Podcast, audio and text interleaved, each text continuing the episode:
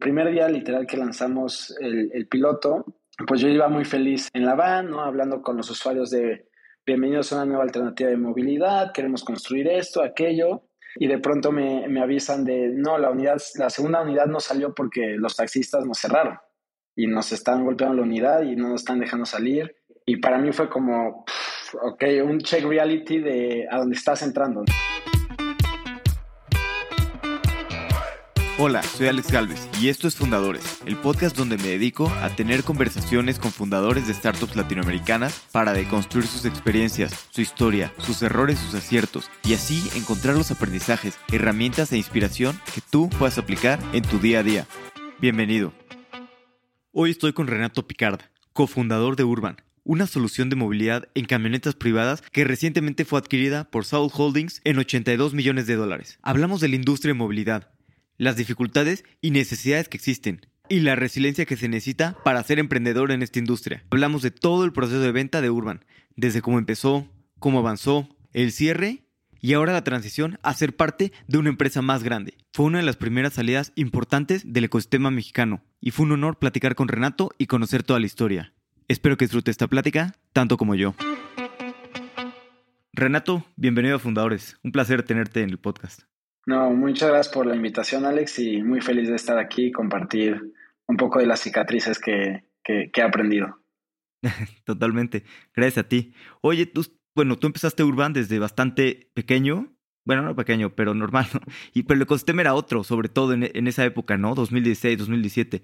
¿Cómo era el ecosistema en, en esa época y cómo ha cambiado a lo que es ahora? Sí, totalmente, ¿no? O sea, como mencionas, por un lado no existía ecosistema, ¿no? Y yo era muy, muy joven, ¿no? Este, entonces, empezando con la parte de muy joven, creo que era joven, pero también al ser joven no tenía tantas limitantes, ¿no? Este, o sea, no tenía tantos, tantas creencias de, de qué tanto se podía o no se podía, cuánto tenía que aprender, era más en el día a día donde me topaba y decía, ok, me tengo que reinventar aquí. Y pues sí, el ecosistema era totalmente distinto, ¿no? O sea, había muy pocos fondos, la, la narrativa, los tiempos que se tomaban eran totalmente distintos, ¿no? O sea, en esos momentos los pocos fondos que habían pues tenían el poder de negociación mucho más fuerte y pues tú buscabas y tratabas y, y, era un proceso mucho más largo, ¿no? O sea, crear este como FOMO con los fondos era mucho más complejo porque hacer un ecosistema tan chico pues todo se comunicaba pero bueno, creo que fue el contexto que nos tocó y, pues así arrancamos.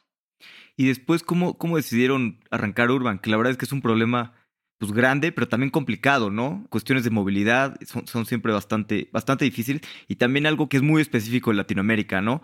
Un fondo en Estados Unidos pues no lo entendería, ¿no? Tiene, es un problema pues muy latinoamericano. Totalmente. Entonces, mira, el, el por qué decidimos movilidad de una forma personal es porque a mí en mi día a día me gusta generar impacto, ¿no? Y vi que a través de la movilidad podía crear este impacto de realmente mejorar la calidad de vida de la gente, no en una forma muy romántica o en algo más simplista, pues si mejoras su, su viaje de punto A a punto B y le regresas un minuto al día, pues ya es algo, ¿no? Ya es tu granito de arena. Y eso pues fue para mí lo más importante, tener ese propósito de, ok, estoy generando un valor positivo a la, a la sociedad y como mencionas, bueno, México y Latinoamérica, pues le falta muchísimo eso, ¿no? Y creo que en algún momento siempre me estaba quejando del tráfico y de repente yo tenía mi coche y me quejaba y fue como, a ver, si te quejas, eres parte del problema, entonces, ¿qué tienes que hacer para ser parte de la solución, no? Y también fue un poquito de eso, combinado también a que había ya una empresa en India que se llama Shuttle, que ya estaba haciendo esto, que estaba creciendo. Entonces hicimos también un poco de copycat y decir, ok, ya existe algo por el estilo con High Capacity Vehicles, vamos a tropicalizarlo y así empezamos con cinco unidades y, y con este como mini business plan para ver si había product market fit. Sí, yo me acuerdo que, que estaba platicando con tu cofundador alguna vez y yo muy iluso, porque le pregunté, me gustó mucho la idea de lo que están haciendo y muy iluso le pregunté de sus primeras rutas y me dijo, que eran a Santa Fe, Iztapalapa, Santa Fe. Y yo, bueno, le pregunté como, ¿y hay mucha demanda? Y me acuerdo perfecto la cara que me puso de que muchísima, o sea, no te imaginas, esto es... Y, claro, ¿no? Yo muy iluso y pues ah, después lo pensaba, es como, pues es, es obvio, ¿no? Esta ruta es bastante necesitada. Sí, totalmente. O sea, creo que algo que nuestro modelo de negocio no tenía, no, no, tenía como fricciones era el tema de la demanda, ¿no? O sea, es un, un, dolor bien fuerte que la gente está pidiendo a gritos soluciones, ¿no? Y no, es trivial porque México para Uber es una de las ciudades más importantes a, nivel de, bookings. Y, creo que nosotros, cuando lanzamos en, Santa Fe, fue mucho también como identificar un mercado controlado que sabemos que le dolía todavía más, ¿no? Este, o sea, llegar a Santa Fe, muchos le llaman Mordor a Santa Fe y era un pain, ¿no? Cuando empezamos a hacer como estas encuestas directo con, con posibles usuarios, pues te contaban historias de, no, yo tengo dos celulares por si alguno me, me asaltan, le puedo dar un segundo, no, yo hago tres horas de camino a mi casa solo de, de regreso, entonces empiezas a como juntar las fichas y dices, ok, ¿no? Yo desde mi perspectiva estoy viviendo una burbuja que el problema es mucho más grande de lo que yo creí. Y, y, fue ahí donde realmente al inicio pues nos faltaba oferta, ¿no? O sea, las unidades estaban llenas, llenas, llenas. Y, y justo fue un poquito de los hack rows que tuvimos que identificar para poder escalar. Sí, y, y bueno, además es, es, complicado, ¿no? Ustedes desde el principio pues, les, to les, tocó fuerte, ¿no? Desde el principio los taxistas, casi casi día uno, pues ya tenían conflicto, ¿no? Con los taxistas. ¿Cómo fue, cómo fue esto? Y te acuerdas un poco el sentimiento sí. de tú empezando a emprender, todas las ganas, todo feliz y de repente el primer madrazo, ¿no? No, totalmente, Alex. Sí, o sea, mucho en, eh, con mis inversionistas decían, les quitaron la virginidad el primer día, ¿no? y esto fue porque el primer día, literal, que lanzamos el, el piloto, pues yo iba muy feliz este, en la van, ¿no? Hablando con los usuarios de bienvenidos a una nueva alternativa de movilidad, queremos construir esto, aquello, y de pronto me, me, avisan de, no, la unidad, la segunda unidad no salió porque los taxistas nos cerraron y nos están golpeando la unidad y no nos están dejando salir. Y para mí fue como, pff, ok, un check reality de a dónde estás entrando, ¿no? Y qué bien que fue al inicio porque fue como un validador de, ¿realmente quieres hacer esto? O sea, este tipo de disrupción hay muchos grupos de interés que va a haber fricción y va a existir, ¿no? Entonces, ¿te sientes cómodo con eso, sí o no? O sea, obviamente no fue así de fácil, pero fue como, ok, ¿no? Este, aceptemos que este tipo de cosas van a pasar y creo que también mucho fui desarrollando mi personalidad en, en alrededor de decir, son cosas que van a pasar y tenemos que tomarlas con pragmatismo, siempre con atención y, y, y cuidado, pero dándole la importancia correcta no, no ni, ni, mucho ni poco, ¿no? O sea, eso lo que se merece ese tipo de situaciones. Y no fue la única, ¿no? Y, y como sabemos, no va a ser la, la, la, última. Es algo que siempre, continuamente se va a, a, pasar de una u otra forma y ya nos sentimos mucho más cómodos también reaccionando a este tipo de eventos. Pero sí, definitivamente el primero fue como, ok, la disrupción duele y, así va a ser un poco el camino. Claro, y Sí, y así es el camino, ¿no? Del emprendimiento. Oye, mencionabas que, que los. me dio un charrista eso de que les quitaron la virginidad el primer día, que sus inversionistas les dijeron eso. O sea, ustedes ya, ya pues para armar su MVP ya habían eh, levantado una pequeña, una pequeña ronda, creo que me parece con, con Nazca, ¿no? Y algunos otros, eh, creo que Dila también. Correcto. ¿Qué opinas tú de, de tener a los partners adecuados? ¿Cómo fue para ustedes conseguir el capital y el camino que han tenido con la relación con, con sus inversionistas? Sí, o sea, es súper clave, ¿no? A quién, a quién invitas como inversionistas, ¿no? Y uno es que les entusiasme y realmente conecten a nivel personal contigo y que construyas una buena relación para mí es súper crucial y entender que hay inversionistas para cada etapa, ¿no? O sea, tienes que identificar qué hoy tú necesitas y cuándo ya no necesitas ese tipo de apoyo o conocimiento y cuándo necesitas otro tipo de inversionistas a lo mejor no sofisticados, pero con otro tipo de, de visión, ¿no? Para mí el proceso, ¿no? Yo estaba en una etapa de descubrimiento donde estaba entendiendo qué hacer fundraising. Entonces, sí creo que una parte crucial es conectar a, a, nivel humano, ¿no? O sea, realmente transmitirles confianza y que haya confianza de ambos lados, porque al fin y al cabo un inversionista te da un cheque y confía en ti, ¿no? O sea, nos, obviamente siempre hay un reference check, pero es una confianza donde va a decir, no va a estar revisándote, no quiero estar revisándote, confío en que tú lo vas a lograr ejecutar y si hay retos, los vas a compartir y vamos a tratar de, de, de atacarlos en conjunto, ¿no? Entonces, para mí es, eso es lo primero, pero bueno, a lo mejor es lo más sencillo del lado de, del fundador, ¿no? Lo segundo es realmente tener una obsesión en entender tu business model, ¿no? O sea, creo que transmitir esa confianza es en esa obsesión de entender tus economics a perfección, ¿no? Cómo funcionan, cuáles son tus drivers, hacia dónde quieres ir, qué tienes que hacer específico para llegar a ese milestone que realmente estás vendiendo para, para la ronda, quiénes tienes que contratar, identificar tus debilidades, fortalezas. Creo que eso era súper clave porque al fin y al cabo los inversionistas necesitan validación, ¿no? Y cuando estás en un MVP, pues la única validación eres tú y tu capacidad de comunicar un business plan bien estructurado. Entonces, eso fue el caso, ¿no? Muchos nos, ¿no? O sea, eso creo que todo emprendedor lo vive, pocos son los que no, no reciben muchos nos, pero siempre tomando feedback, ¿no? O sea, feedback y, y es duro porque también tienes tus duelos donde dices, pues a lo mejor yo me estoy equivocando, ¿no?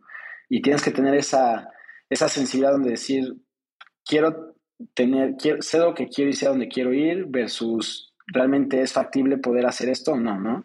Y siempre había, eh, tuvimos dudas muchas al inicio, pero creo que fue mucho también este, esta visión de propósito y de generar impacto, decir, si existe demanda, vamos a lograr hacer esto, ¿no? En nuestro caso, creo que los retos más complejos desde el inicio y hasta la fecha fueron Unit Economics, ¿no?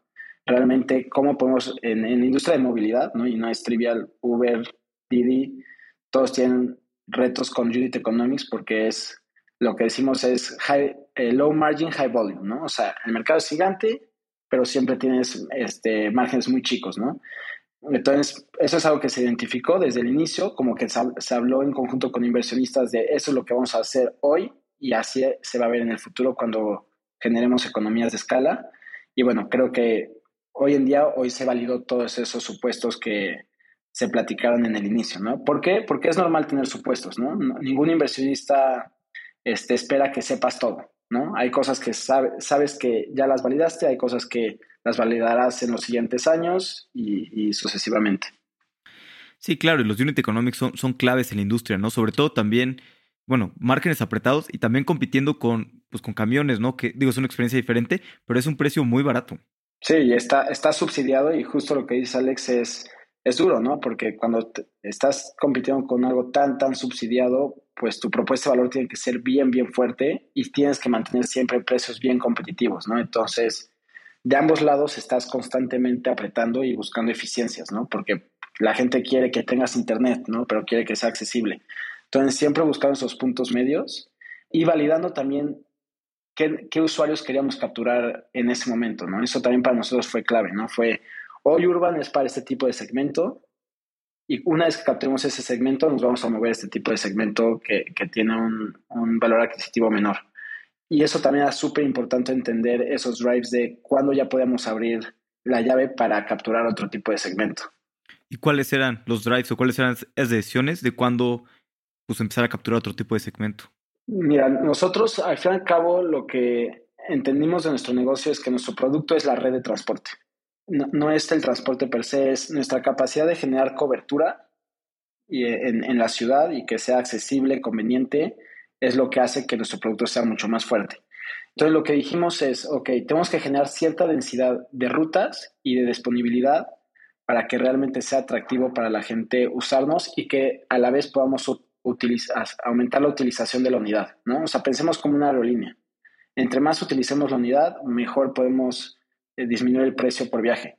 Entonces, una vez que logramos esa masa crítica de cobertura y de densidad de unidades, que podamos realmente salir cada media hora, que se pueda optimizar eh, a mayor capacidad la unidad, es que realmente pudimos empezar a, a, optimizar precios ¿no? y entender, dependiendo de la ruta, qué tipo de precio deberíamos de tener y a lo mejor poner unidades un poquito más austeras en rutas donde el mercado era un poquito con menor valor adquisitivo, ¿no?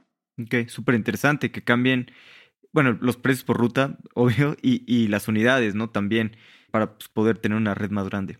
Oye, y me acuerdo que yo veía, empecé a ver Urban de repente por todos lados, este, buenísimo, y me acordaba, ¿no? Que había hablado con Johnny, ah, pues qué buena onda, que está súper bien, estos cuates están creciendo, y de repente llegó la pandemia, ¿no? Que, que pues para la movilidad fue, pues, pues un, un momento es súper complicado. Aparte todos, ilusamente, no sé por qué, creíamos que iba a durar como dos, tres meses, ¿no? Totalmente. Y que todo iba a llegar a, la normalidad y obviamente, pues no, ¿no?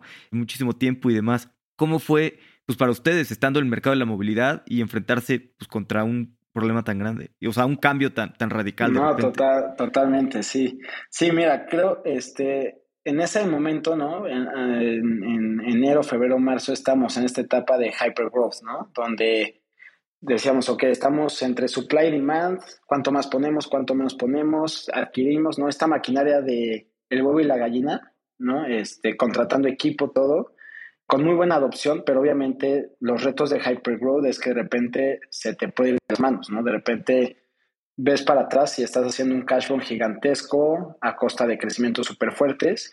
Y bueno, el, el, COVID de alguna forma, pues fue un reality check y un freno de mano de decir, ve otras cosas y reinvéntate, ¿no? Este, afortunadamente creo que en nuestra cultura, pues siempre está la parte de resiliencia, ¿no? O sea, sí éramos como Joao y yo, que es mi socio, siempre fuimos como muy guerreros, ¿no? O sea, muy como aferrados a vamos, vamos y, y hustling.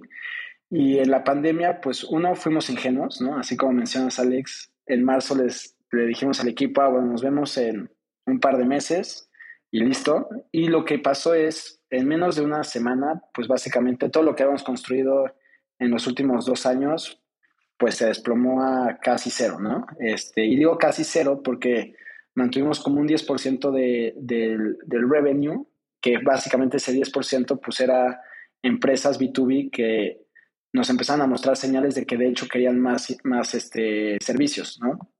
Entonces empezamos a voltear a ver a esta, esta vertical más de B2B, que es algo que sabíamos que había potencial, pero nuestro foco era puro B2C, ¿no? Y en el COVID pues volteamos, empezamos a analizar y empresas como Procter, este, Amazon, Danone, pues empezaron a solicitar transporte y era para un case study mucho más específico enfocado a fábricas y parques industriales. ¿no? Entonces, de ahí es que dijimos, ok, aquí hay una gran oportunidad, se está potencializando por el COVID, ya que en los parques industriales no querían que ninguno de sus colaboradores se infecte, ¿no? porque pues, eh, son cadenas de producción. Entonces, ahí empezamos a atacar y fue un shift súper en ese momento la verdad era, fue muy divertido porque no éramos también tan conscientes de qué era el COVID, ¿no? Entonces fue como, ok, manos a la obra, no hicimos ningún layoff, eso creo que fue súper importante, ¿no? O sea, le pedimos a nuestro consejo, danos un mes, ¿no? O sea, sabemos que somos movilidad, danos un mes para repensar, reestructurar y, y ver qué podemos hacer. Y, y eso fuimos súper transparentes con el equipo, ¿no? Fue como, a ver, somos movilidad, todos sabemos que hoy estamos muy, muy afectados y tenemos que repensarnos y reinventarnos como, como empresa, como personas, ¿no? Entonces, regresando a la parte de B2B, pues vimos esta oportunidad, todo el equipo empezó a hacer ventas, ¿no? O sea, ah, tú hacías Customer Care, vamos, te toca ventas, ¿no? Y ahí empezamos a, a conseguir este, bastantes, a cerrar bastantes empresas y en, un, en menos de un mes y medio recuperamos el revenue que teníamos Wow, qué impresionante. Y al final del 2020 doblamos el revenue que teníamos, ¿no? Con, con un, un business model totalmente distinto, pero siempre pues, capitalizando los, las experiencias y conocimientos que ya hemos desarrollado, ¿no? Creo que aquí uno de mis principales aprendizajes fue el tema de dejar ir, ¿no? O sea, como, como founder de repente dices, este es mi modelo, es B2C, yo quiero impacto directo, quiero sentir al usuario cómo, cómo me califica en su NPS, casi casi en ratings y todo, versus decir, no, puedo hacer alguien más B2B, que es otra forma de impactar, que es otra forma de venta, de construir el producto.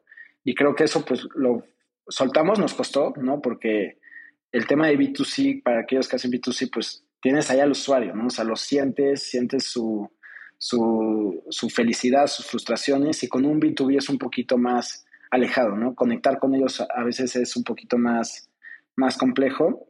Eso, y también mi segundo aprendizaje más fuerte fue la fuerza de, la, de los valores y la cultura, ¿no? Este, sé que es cliché decir cultura, pero realmente sí, creo que algo hicimos increíble en Urban fue el tema de cultura, ¿no? O sea, nos enfocamos mucho en realmente predicar con los valores, ¿no? O sea, el ser humano, ser ambicioso, impactante, persistente. Y esto realmente la gente en conjunto con el propósito de lo que está construyendo Urban, pues dijo, yo voy a sacarlo, ¿no? Vamos adelante, ¿no? Y fue esta como entusiasmo y, y, activación colectiva que realmente logró que la empresa sobrellevara bastante positivo el COVID. ¿Y cómo construyes una cultura tan buena? O sea, por ejemplo, ustedes, ¿en qué momento, no? Porque estás empezando, primero es el modelo de negocios, levantar capital. ¿En qué momento es el momento en el que sentaron o, o que pensaron en la cultura activamente? ¿O qué tips le darías a alguien que está empezando y que quiere lo de cultura, pero a veces es muy importante, pero a veces no es tan urgente, ¿no? Y de repente cuando te das cuenta, pues la cultura ya está hecha, ¿no? O sea, ciertas cosas. Súper, sí. Creo que en nuestro caso fue eso. O sea, creo que la cultura se hace con las acciones, ¿no? O sea, no es de que estos son nuestros valores y vamos a adoptarlos, ¿no?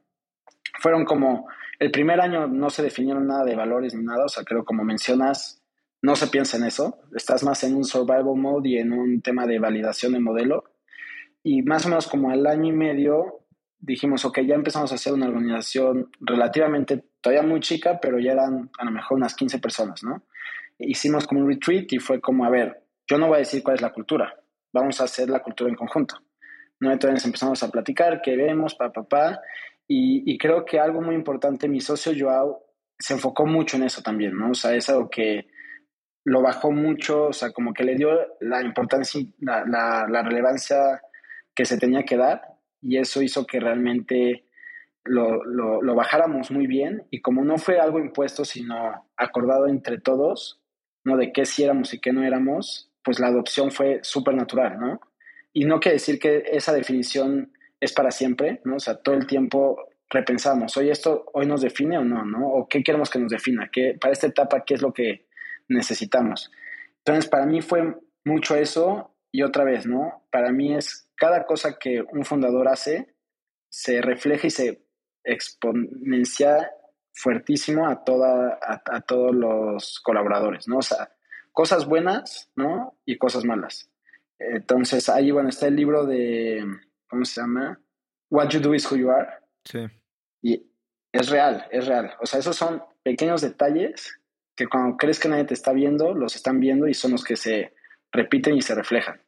Sí, totalmente. Como dices, la cultura son las acciones, ¿no? Puedes poner muy bonito unos valores en, la web, lo que sea, pero lo importante son, son los, las acciones y sobre todo las acciones que, que todo el mundo hace cuando no hay nadie vigilándolos. Totalmente. Oye, y después de B2B, ¿pasaron, se quedaron más en el segmento B2B o recuperaron después ya con el, movimiento B2B, B2C y, y, crecieron las dos partes? Entonces, B2B hoy sigue siendo nuestro core, ¿no? O sea, sí fue un shift totalmente a lo que teníamos pre-COVID sí, sí retomamos parte del B2C, pero de una forma mucho más responsable y consciente en cuanto a los unit economics, ¿no? O sea, no quisimos ya hacer este hyper growth agresivo, ¿no? O sea, nuestra tesis es al fin y al cabo el B2B da márgenes desde el día uno positivos y esto ayuda a subsidiar el crecimiento de las verticales de, de, B2C, ¿no? Y al fin y al cabo aquí, Alex, lo que queremos construir mucho en, en Urban y en conjunto con Shul es una red de transporte inteligente, ¿no? Y, cuando decimos esto, pues no solo tenemos que ver el transporte urbano o el interurbano o el transporte personal como un ente solo. Es realmente cómo podemos hacer cross-utilization, ¿no? O sea, usar las unidades en diferentes tipos de verticales para que se complementen y sea mucho más beneficioso tanto para la parte de la oferta como para la demanda, ¿no? Y para que lo tengas, sea mucho más claro, a lo mejor entre semanas se mueven más gente de transporte urbano, ¿no? De, de Polanco a Santa Fe, de Iztapalapa a, Polanco, etc. Para el mejor fin de semana, pues la, masa se mueve mucho más a transporte interurbano, ¿no? De Ciudad de México a Querétaro, a Pachuca. Entonces, nuestra capacidad de identificar esos patrones y rebalancear la oferta en función de esos patrones es mucho la visión que estamos construyendo aquí en, en Urban. Claro, que es la ventaja de, de, la data, ¿no? Y de la tecnología y lo que te hace pues, realmente 10 veces mejor que una empresa de, transporte tradicional. Totalmente. Sí, los data points en, movilidad, o sea, tienes miles, ¿no? O sea, a veces creo que el, reto es a qué, cómo lo priorizas y dónde le pones foco. Claro. Oye, y un poquito hablando de todos estos desmadres que han tenido los taxistas, después también pasó que les quitaron los permisos, un momento, eh, luego la pandemia y, la resiliencia, ¿no? Que han tenido a lo largo de, de pues, todo este tiempo. ¿Cómo le has hecho para mantenerte pues, tú y el equipo tan resilientes, ¿no? Y para, sobre todo en esos momentos en los que es muy complicado, ¿cómo encuentras la fuerza para, para seguir adelante y para seguir, sí, hacia adelante y construyendo? Sí, o sea, creo que una parte es lo que mencioné al inicio, ¿no? Que para mí fue un check reality decir, ok, ¿realmente quieres esto? ¿no? Y entendiendo que estaba joven, ¿no? Que no tenía estas creencias de cuáles eran mis límites, ¿no? Que solo iba y tenía como esta hambre de construir y crear valor, ¿no? Entonces, uno es realmente ser honesto de qué tú quieres, ¿no? Y ese qué quieres, pues puede ir cambiando, ¿no? Y se vale ir transicionando en lo que tú quieres. Y para mí fue mucho, cada vez que pasaba un tipo de incidencia es ¿por qué estás aquí? ¿no? O sea, realmente, ¿qué es lo que te mueve? Puedes estar en otro lugar, ¿qué podrías estar haciendo? Y para mí siempre fue la respuesta, no, estás en el, momento, en el lugar correcto, sigue, ¿no? Y, me recuerdo que siempre me repetía mucho, si fuera fácil cualquiera lo haría, ¿no? Claro. Y eso es verdad para todo, ¿no? O sea, toda la gente dice, la tuvo facilísima, incluso un, un, un startup que haya levantado muchas, no, o sea, todos tienen sus complicaciones y si no, todos lo harían, punto, ¿no? Para mí es un, un poco eso. Y también realmente es, es, también como para mí el equipo y la responsabilidad con el equipo era algo que también me empujaba mucho, ¿no? A decir, ok, pues aquí se empuja y, y vamos adelante. Y no solo era algo que yo cargaba, ¿no? Ni, ni, mi socio, era algo que tratamos de siempre transmitir, ser transparente con, con toda la organización para que todos se hagan responsables de esto, ¿no? O sea, podemos hacer esto y esto es lo que se tiene que lograr para lograr salir adelante, ¿no? Y eso también empoderaba mucho al, al, al equipo. Creo que dos cosas adicionales que para mí fueron muy importantes para esta parte de resiliencia y seguir adelante es, uno, divertirte, ¿no? O sea, en el sentido de aquí nadie está, está en este mundo para pasarla mal, ¿no? O sea, siempre es buscar la forma de, siempre hay una forma positiva y como emprendedores se nos hace más fácil hacerlo. Entonces, por más que las cosas estén oscuras, siempre la puedes pasar bien, siempre hay espacio para reír un poco, para verlo de una forma un poco más sarcástica, ¿no? Y, y yo siempre, mucho mi filosofía es, pues algo tengo que aprender de esto, ¿no? Y eso me permitía mucho más enfocarme hacia dónde tengo que ir más que en el problema en sí, ¿no? Entonces era una forma de tener una perspectiva y decir, esto va a pasar y seguirá pasando, siempre va a haber obstáculos, el chiste es ver hacia adelante y, y, ver esta parte optimista. Y finalmente también, y esto no, yo no lo craqué también, no creo que me fui un poquito más extremista, pero no tomarte las cosas tan en serio. Yo creo que eso también fue una, una lección de de joven, bueno, cuando tenía como de 12 a 15 jugaba mucho tenis y llegó un punto donde me lo tomé muy en serio, ¿no? Y, y dejé de disfrutarlo. Entonces creo que si algo me dejó eso experiencia fue, a veces tienes que tomarlo como es y no empoderar algo tanto como algo tan grande, ¿no? Y, y eso también, cada vez que pasaban cosas era, pues a ver, shit happens, y es lo que es y darle el lugar que es ese contexto y esa situación, ¿no? Y seguir adelante. Para mí creo que fue mucho eso, ¿no? Este, y otra vez repetir, ¿por qué estás aquí, no? O sea, no, no, no yo no, no, no estás aquí para sufrir, ¿no? Estás, estás aquí para construir valor con los retos que vengan y esos retos son, o sea, no son personales, son circunstanciales y listo, ¿no? O sea, todos lo vivimos de una u otra forma y es nada más un tema de, de seguir y, ver las cosas positivas. Totalmente. Y qué importante es divertirse, ¿no? O sea, pero tienes razón, ¿no? Pues tenemos muy poco tiempo en, en, esta tierra y pues es importante, digo, las cosas son difíciles, fáciles como sean, hay que, que obviamente emprender es muy difícil, pues hay que disfrutarlo, ¿no? Pues tú lo elegiste y como dices, si fuera fácil cualquiera lo haría. Y no sería nada peor, ¿no? Que emprendes 10 años y sufres y al final, pues son 10 años de tu vida que, que no recuperas, ¿no? el camino es complicado y más vale disfrutarlo. Sí, de ahí, Alex, yo también creo que es algo que cualquier emprendedor viene a su mente de qué si fallo, todo el tiempo perdido, todo lo que sacrifiqué. Y creo que esa forma, esa forma de verlo es, no es la correcta, ¿no? O sea, no te llega a ningún lado, es más cómo me reinventé como persona con esto, cómo estoy listo para lo siguiente con esto. Y a ver, no, no digo que a mí también me pasaba por la cabeza muchas veces eso, ¿no? Y es totalmente humano y natural. Pero justo es ese tema de identificar tus pensamientos y decir, ok, esto no, no me lleva a nada bueno y qué si realmente me va algo positivo, ¿no? Totalmente. Y hablando un poquito de, pues de el emprendimiento, y bueno, pues hay emprendedores que, que, buscan una salida, y digo, aunque vendas, pues sigue construyendo la empresa, ¿no? No es como que, que se acabe. Que bueno, pues ustedes pues vendieron a, a Soul Holding, felicidades, aparte, primera, porque pues, de las primeras salidas como ya con números grandes, ¿no? Importantes, o sea, un buen, digo, son números públicos, este, 82 millones, felicidades. Muchas gracias, Alex. ¿Cómo, cómo fue es pues un misterio cómo funcionan, ¿no? Las salidas y a veces son negociaciones de meses, ¿no? O años y luego tardan años más ya que se cerró la negociación, años en, en pues en cerrarse otras negociaciones y luego en hacerse público. ¿Cómo fue que empezaron a hablar con ellos? O sea, ¿cómo fue este primer acercamiento y, cómo fue naciendo todo, este, pues toda la, la venta? No, perfecto, Alex.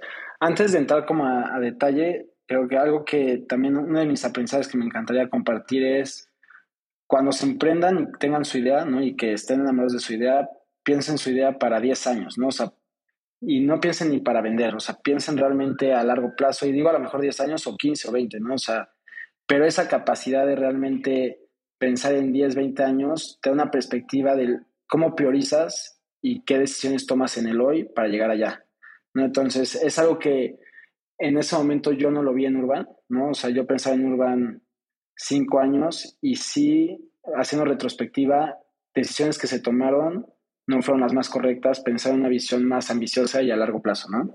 ¿Cómo qué? ¿Te acuerdas de algo específico? O sea, temas más también de producto, ¿no? O sea, tuvimos ahí un gran dilema que fue algo que nos afectó hasta hoy en día, que es rehacer todo, el backend, o, o trabajar sobre lo que ya existía, ¿no? Y nosotros tomamos la decisión de, de trabajar sobre lo que ya existía y eso nos generó muchas ineficiencias, este, muchas, muchos errores en, niveles operativos que hubiéramos podido mitigar si hubiéramos pensado que esto es para largo plazo, vamos a la grande, vamos a repensar todo y construirlo de manera correcta. Obviamente son decisiones bien complejas porque también tienes, tienes que mostrar resultados, tienes que mostrar nuevos productos, features, pero bueno, ¿no? Creo que totalmente si hubiera tenido una visión mucho más a largo plazo, me hubiera ido por, por reconstruir todo. Buenísimo. Y bueno, un poquito entrando a, a, este romance de Lemonade, literal digo es un romance porque es con una relación, ¿no? Y va poquito a poquito, de repente alguien da una pequeña señal, el otro responde y poco a poco pues se, se van como juntando y, y, hasta que se formaliza ya como el, el casamiento, ¿no? Entonces, en nuestro caso, con, con habíamos tenido contacto ya hace, hace mucho tiempo de manera informal y más como, pues estamos en algo similar, compartamos como un poquito de, de, conocimiento, pero hasta ahí, ¿no?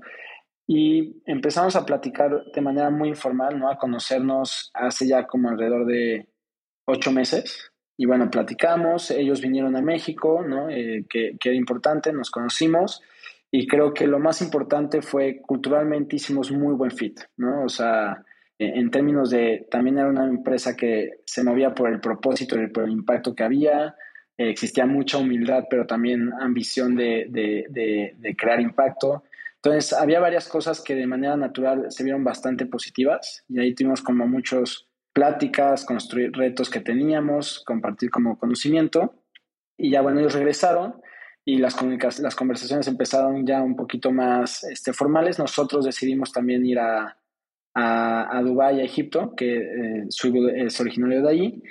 Y para nosotros es importante conocer más del equipo porque una cosa es conocer el frontline como el leadership team y otra es ya realmente conocer qué había de, detrás, ¿no? Entonces, lo primero fueron súper transparentes, o sea, nos dejaron conocer a quien sea, hablar con quien sea, compartieron bastante conocimiento. Entonces, en general, fue bastante positiva esa, esa experiencia. Y poco a poco, pues con ese tipo de señales, pues ambos lados van diciendo, ok, creo que hay interés de ambos lados, creo que hace, hace sentido hablar un poquito más eh, formal en cuanto a un M&A. Y poco a poco en enero, febrero y marzo ellos están haciendo su DISPAC.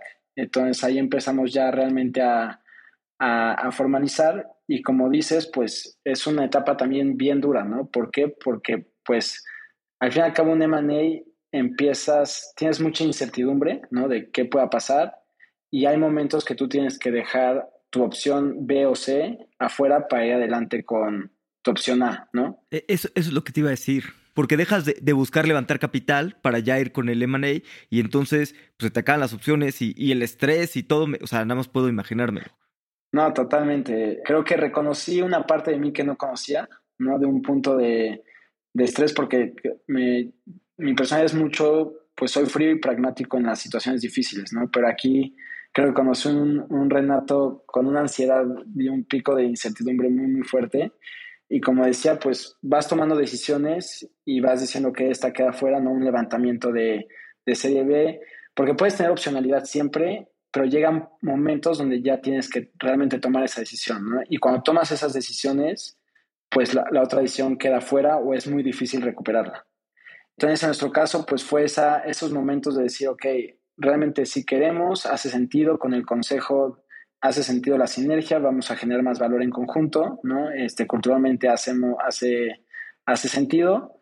Nosotros como founders nos sentíamos bastante cómodos y es algo que también agradezco mucho a mi consejo, que nos dio la libertad de nosotros decir, queremos tomar este camino y no nos cuestionó y eso creo que es lo que mencionas al inicio de realmente tener un vínculo con tu, con tu consejo de manera humana, no individual, de respetar ese tipo de decisiones y respetarte como, como founder. Y fue un proceso que, pues, entre que nos conocimos a que se cerró más o menos fueron ocho meses, ¿no? Entonces ya se imaginarán, los últimos tres meses los mercados se fueron muy abajo. Entonces todo eso, pues, genera, metía un poquito de, de ingredientes a, la combinación de incertidumbre bastante fuerte.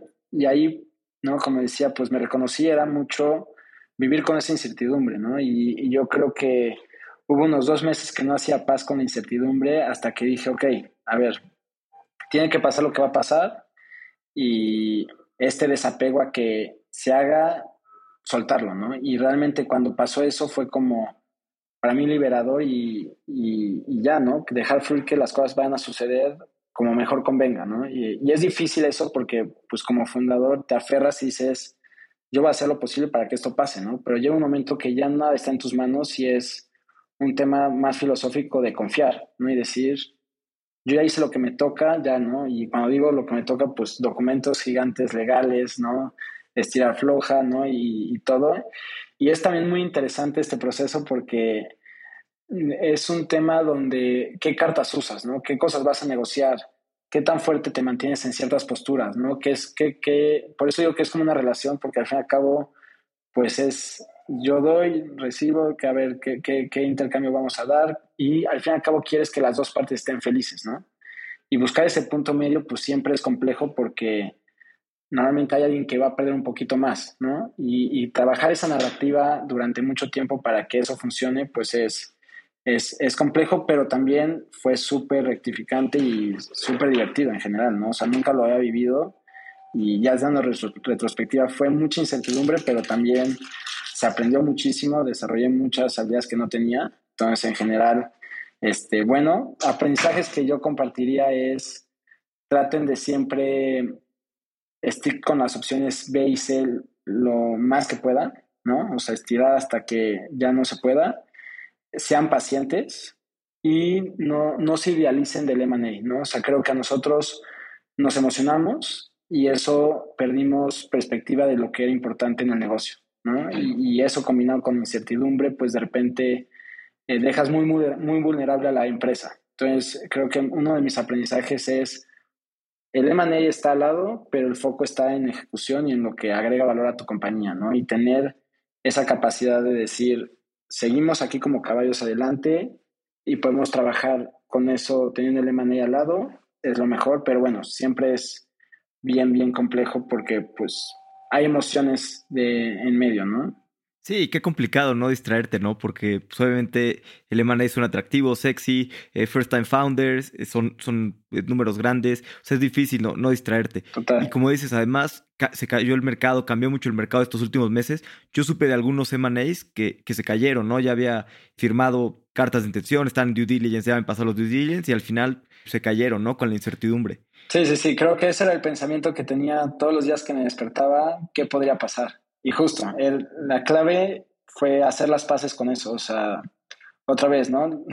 lo que no te lleva a nada bueno, ¿para qué lo, lo, mantienes? Mejor soltarlo y creo que fue un poco lo que se trató de hacer, no, no del todo perfecto porque pues siempre ahí había como brotes de, de ansiedad y ansiedad viene mucho también por responsabilidad, ¿eh? no, no, no también por un aferramiento de quiero el M&A, pero también de responsabilidad a tu equipo, a, lo que viene, qué, qué tendrías que hacer si no se concreta esto. Entonces, eran muchos pensamientos donde, por eso decía mucho mi retrospectiva, hubiera sido mucho más fácil si te enfocas en el negocio y trabajas paralelo con el M&A.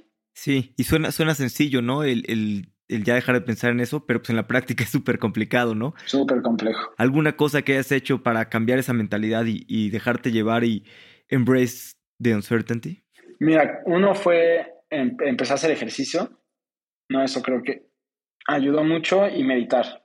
O sea, fue como, esas dos fueron las que me ayudaron bastante y retomar un poco esta parte de qué pasa si vuelves a empezar, ¿no? O sea, qué, qué sea lo más, lo más feo, ¿no? O sea, volver a empezar y bueno, ya con las cicatrices, con los aprendizajes, pues se espera que la siguiente empresa pues sea mucho más smooth y sí, realmente sí lo creo, o sea, hoy en día tengo mucho más perspectiva y visibilidad de lo que se tiene que hacer, de los errores que hice.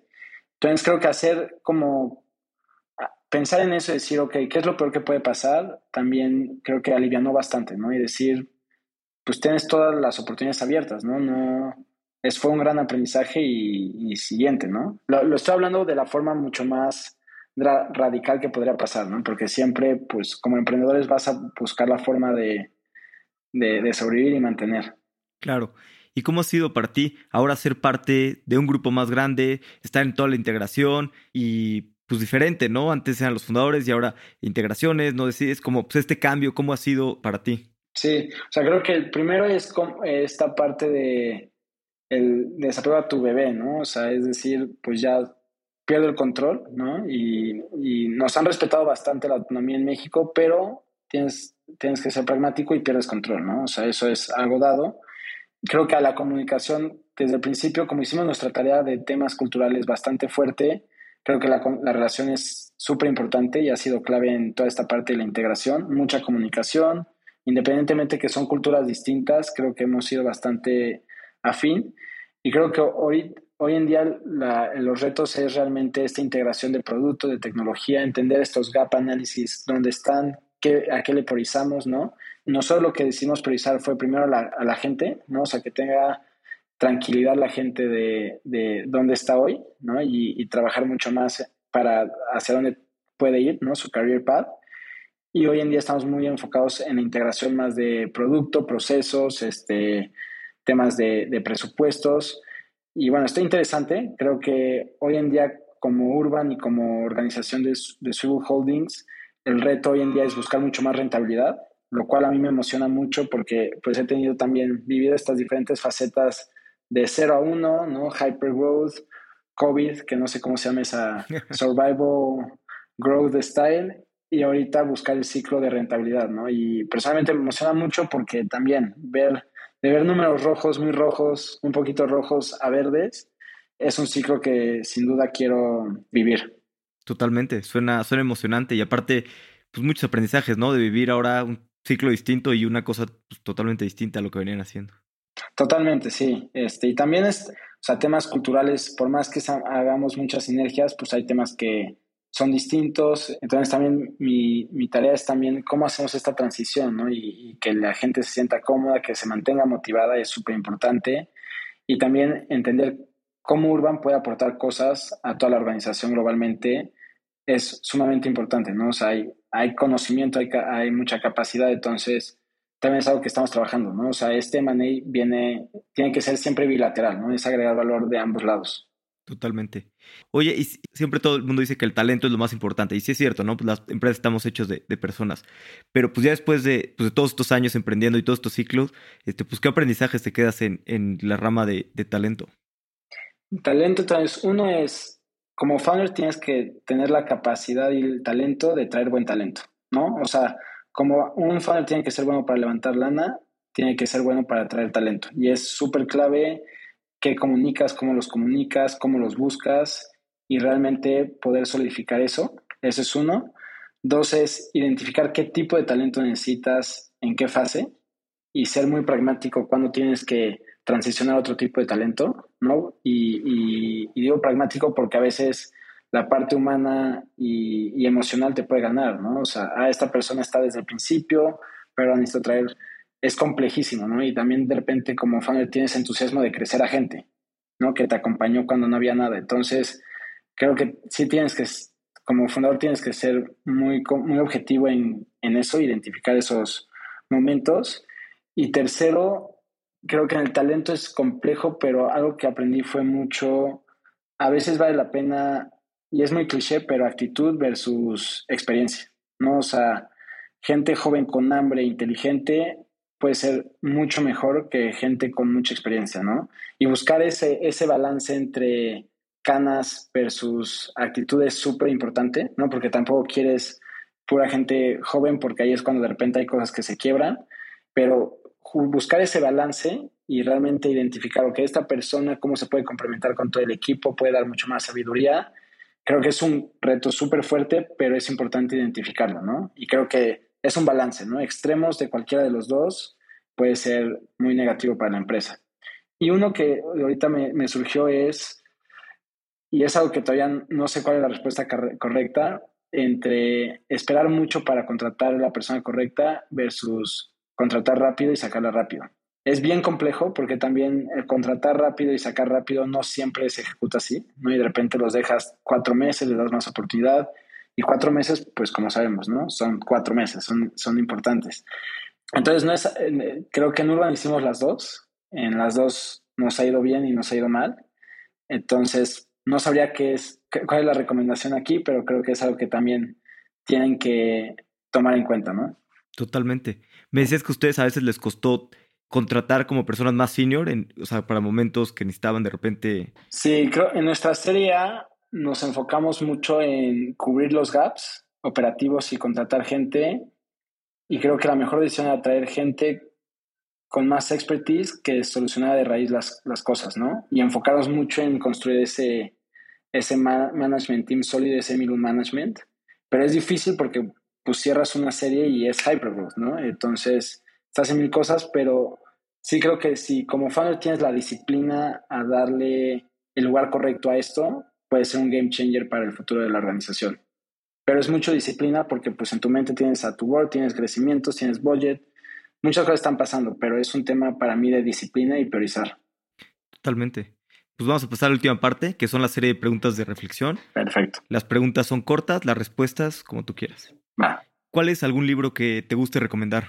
Me gusta mucho Conversaciones en la Catedral de Vargas Llosa. Eh, ¿Por qué me gusta mucho? Yo la primera vez que lo leí estaba en la prepa y creo que ahí identifiqué este como espíritu un poco revolucionario, como este cuestionar el status quo.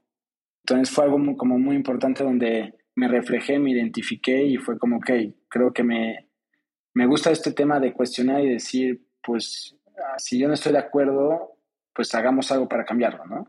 Es largo, pero es súper, súper bonito. Buenísimo. ¿Hay algún punto de inflexión en tu vida que haya cambiado la forma en la que piensas? Mm, o sea, creo que Urban definitivamente me, me marcó, me hizo reconocerme como persona, o sea, realmente conocerme mis lados positivos, negativos, ¿no? Este, y eso creo que para mí fue súper padre porque cuando empecé Urban, pues era mucho más joven y no, no sabía ni mis lados oscuros, ¿no? Y, hoy en día realmente me reconozco y sé qué cosas coger, cómo las puedo mejorar y cómo, qué, quiero, hacia dónde quiero ir. Tengo mucho más claridad de mi persona y eso, pues bueno, me, me gusta porque tú al reconocerte, pues también puedes manifestarlo mucho mejor todo lo que quieras hacer hacia afuera, ¿no? Total. ¿Tienes algún fracaso favorito que te haya preparado para futuros éxitos? Sin duda lo que mencioné al inicio del tenis, creo que ahí fue mucho resiliencia, mantener, pero creo que el mejor regalo que me dio el tenis es eso, ¿no? Estamos aquí para divertirnos y, no sufrir. O sea, eh, llegó un momento que me lo tomé tan en serio en el tenis, ¿no? Que era entrenar tan fuerte todo el tiempo que perdí esa perspectiva de por qué lo hice en primer, en primer lugar, ¿no? Este, y eso es algo que lo tengo todo el tiempo bien presente, ¿no? O sea, de repente pierdes piso y cuando necesito tocar piso es, ok, pues, ¿por qué estás aquí? ¿Por qué decidiste hacer esto, no? Y creo que va mucho de la mano con reconocerte, ¿no? De repente puedes hacer cosas por ego, puedes hacer cosas por reconocimiento y realmente decir genuinamente por qué lo hago y estar bien con esa razón es para mí fundamental. Totalmente. ¿Tienes algún consejo que te hayan dado, que te haya servido mucho? Mm, sí, me acuerdo mucho cuando nos pasó la, primera vez con los taxistas, ahí que nos empezaron a golpear una unidad. Yo creo que sí fue en esa situación, no me acuerdo. Héctor Sepúlveda de Nazca me, me dijo, abraza el miedo, o sea, haz un poco como las paces con el miedo. Y creo que es algo que lo estuve como manifestando el resto de, de mi experiencia aquí en, en, Urban, ¿no? Porque el miedo siempre va a estar y bien y va y es un roller coaster, ¿no? Como sabemos, el emprendimiento y hacer esas paces con el miedo y decir, está bien, siéntelo, siéntelo en todo tu cuerpo y sigue, ¿no? O sea, está bien, es, es una forma de instinto y siguiente, ¿no? O sea, pone la atención de vida y lo que viene. Buenísimo. sea, a lo largo de estos seis años que estuvieron emprendiendo Urban, o, o, bueno, de tu vida, digamos, has tenido bastantes aprendizajes. Si te quedaras solamente con dos aprendizajes, o te gustaría transmitir a tus hijos, ¿qué aprendizajes te gustaría que fueran? Lo que hagas, hazlo con, con pasión y amor. Sé, bien, sé asertivo con tu socio. Eso creo, no hablamos mucho de eso, pero no sé si fue asertivo o suerte, pero creo que yo y yo fuimos súper buenos socios y nos acompañamos muy bien y fue gran parte también de lo que logramos hoy en día. Pero bueno, no sé si es algo que le a mis hijos, este, pero por lo menos lo quiero compartir aquí. O sea, sí es súper importante que con tu socio compartas mismos valores, perspectiva de vida, o sea, esas cosas intangibles son sumamente importantes. Totalmente. Buenísimo, Renato. Pues muchas gracias por tu tiempo. La verdad es que pues, me encantó platicar contigo, conocerte más y que nos compartieras tu experiencia pues, construyendo Urban y, vendiendo Urban, ¿no? Y lo que se viene ahora. No, buenísimo, Alex. Feliz de, de compartir y bueno, lo que necesites, aquí andamos. Increíble lo que lograron en Urban. Miles de dificultades y aún así lograron una venta muy exitosa. Siempre da gusto empezar a ver cada vez más salidas en el ecosistema. Como siempre, gracias por escuchar y te recomiendo suscribirte a mi newsletter, donde mensualmente comparto mis aprendizajes a través de historias.